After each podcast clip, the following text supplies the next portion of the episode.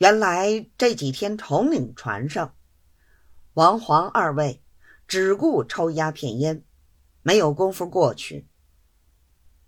文七因为碰了钉子，也不好意思过去。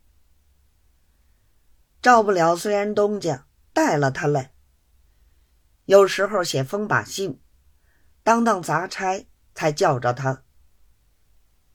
平时东家并不拿他放在眼里，他也怕见东家的面这几天被蓝仙缠昏了，自己又怀着鬼胎，所以东家不叫他，他也乐得退后，不敢上前。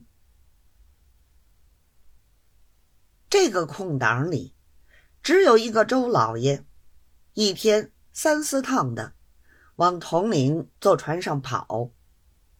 他本是忠诚的红人统领自然同他客气。偏偏又得到延州信息，晓得没有什么土匪，统领自然高兴，他也帮着高兴。虽然他临走的时候，戴大礼交代过他，说：“统领的为人吃硬不吃软。”及至见过几面，才晓得统领并不是这样的人。戴大礼的话有点不确，须得见机行事。幸亏没有造次。连日统领见了他。着实灌米汤。他一顺水推船，一天到晚制造了无数的高帽子给统领戴。说什么延州一带全是个山，本是盗贼出没之所，土匪亦是一年到头有的。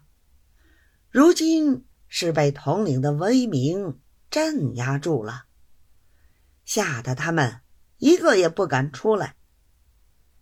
将来到了延州，少不得惩办几个，给他们一个厉害，叫他们下次不敢造反。